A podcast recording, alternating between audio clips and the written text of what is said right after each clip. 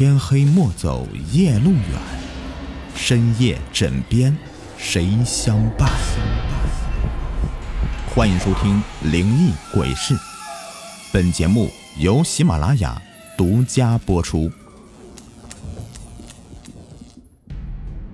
你们好，我是雨田。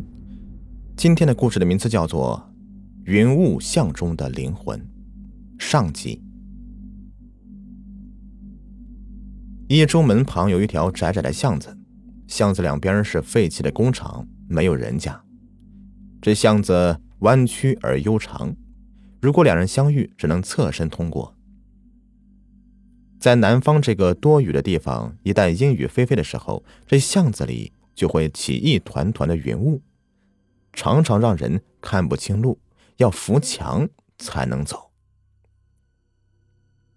这巷子也就得了一个。云雾巷的名字，传说在子时，如果下了细雨，云雾巷就会有亡魂出没。大多数人没有见过，但是传闻是有鼻子有眼的。其中三个段子应该是这样的：几年前的一个夜里，一中的宋老师死在了云雾巷。那晚，他陪学生上了晚自习，又批改作业，回家时已经十一点了。经过云雾巷时，夜黑的伸手不见五指。本来只有寥寥几个昏暗的路灯的，偏偏又坏了多半，只剩下一两个还亮着，落下一丁点依稀的光芒。宋老师本来就是近视眼，这下子只能凭借着感觉走路了。他对这段路啊，本来就是极熟的，毕竟走了有二十多年了。自从在一中任教，就要穿过这条巷子回家。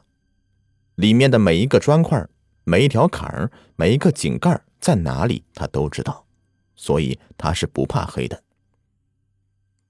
但是那天晚上，不知怎么的，一个井盖被人偷跑了。宋老师木的栽进了下水井里，头部被尖锐的铁管给戳中，就这样死了。第二天天亮时，人们发现宋老师。他的身体早已经凉了。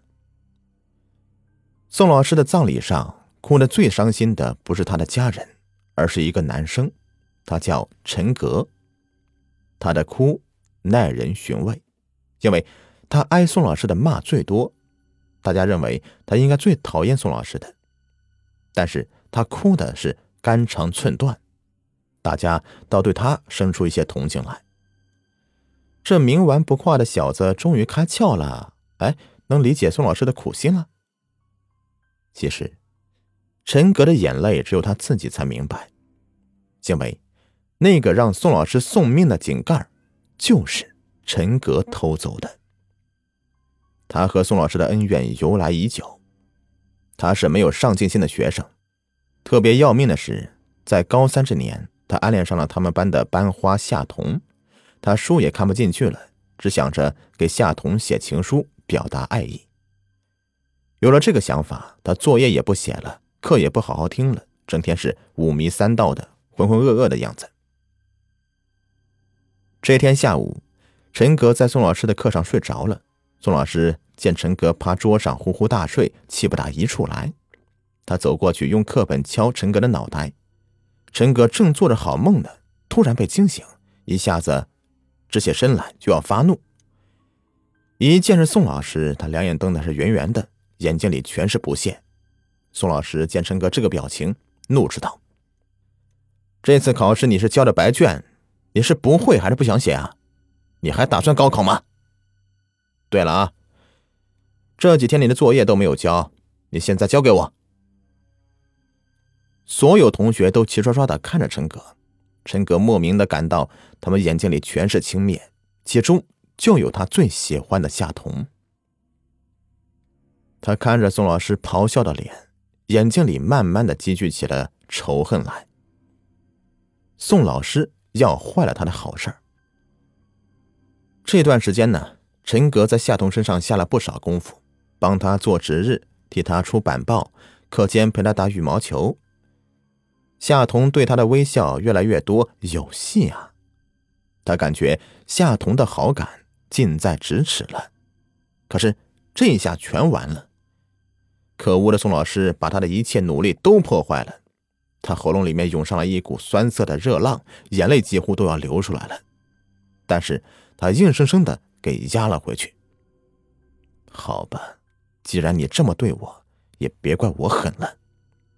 陈格在心里默念着，让他摔一跟头，起码三天不能起床吧，也就没有办法再跟我发火了，跟我要作业了。陈哥知道宋老师回家是全校最晚的，总是在学生下完晚自习以后再改作业，往往回家也是十一点了。别的老师都走了，他总是一个人回家，而且要穿过云雾巷，那就在云雾巷里做点手脚吧。那个时间，云雾巷子里没有人，也好行动。陈哥搬走了云雾巷里的一只井盖，并且把它扔得远远的。好让人们觉得是通井盖的贼干的。最近别的地方的井盖也的确是老丢，他又把路灯给打碎了几个。云雾巷里基本是一片黑暗。都准备好了，陈哥一看表，马上就要到十一点了，这是宋老师回家的时间。陈哥窃笑了几下，就回家等着好消息了。但是。令他没有想到的是，宋老师竟然死了。他只是想让老师摔一下而已，并没有让他死啊！他听到这个消息，全身不寒而栗，既有些良心的亏欠，又怕警察查到他。万幸的警察没有查到什么，只是怀疑捡废品的偷走井盖。陈格侥幸逃脱了法律的制裁，可是他心里很难过，所以在宋老师的葬礼上才会。痛哭流涕。高考结束以后，陈格去外地上了一所民办大学。四年以后，他回家找了一份普通工作，过起了平凡的日子。那天晚上，陈格的公司加班，他回家时已经是子时了。梅雨季节，细雨不断，云雾巷里升腾起沉重的雾气，路是一点儿都看不见了。陈哥只能摸着黑，慢慢的往前走。他心里对这条巷子其实是有畏惧的。这里让他想起了那个人，这是一直困扰他的梦魇。但是，这巷子也是回家的必经之路，他无法回避。陈格战战兢兢的走着，突然撞到一个东西。准确的说，应该是一个人，因为这东西是软软的，而且他还感到对方的呼吸，那呼吸很冷很冷，就像结着霜一样。陈格急吼吼的喊道：“谁呀？”对方并没有马上回答，却伸手拿什么东西敲了陈哥的头一下。陈哥感觉是一本书，对方说话了：“你的作业呢？快交给我。”陈哥无法呼吸了，这声音、这话，都只能出自一个人——宋老师。陈哥鼓起最后的勇气，拿出兜里的打火机，打着了，看去，正是宋老师的脸，苍白的没有一丝血色。宋老师吐出一口气，寒气噬骨，吹灭了陈哥手中的打火机。陈格陷入了无边的黑暗和恐惧，他哭起来，哽咽道：“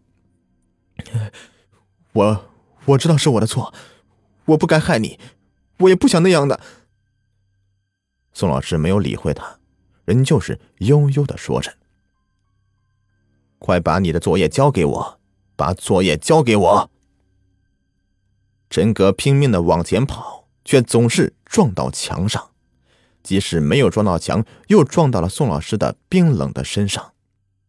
他在绝望中奔跑了几个钟头，才跑出云雾巷。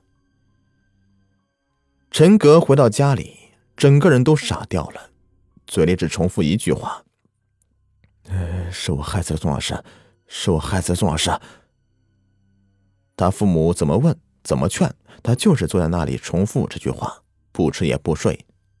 最后，陈爸爸带他去看病，医生说他得了精神病，住几个月的医院才好一些。出院以后，陈哥去公安局自首，说了自己害死宋老师的过程。但是时隔几年，证据已经灭失，而且陈哥还有精神病，他说的话就更加不能取信了。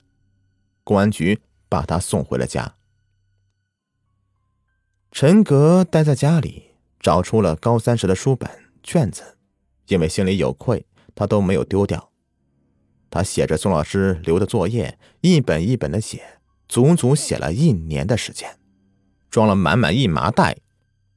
他来到了宋老师的墓前，把这些作业都烧了。望着作业本子变成白色的灰烬在空中飘飞，陈格心头的负重稍稍减轻了一些。后来，陈格结婚了，有一个儿子。他对儿子说最多的一句话就是：“老师留的作业一定要好好写，这是学生的本分。”他的儿子学习成绩很好。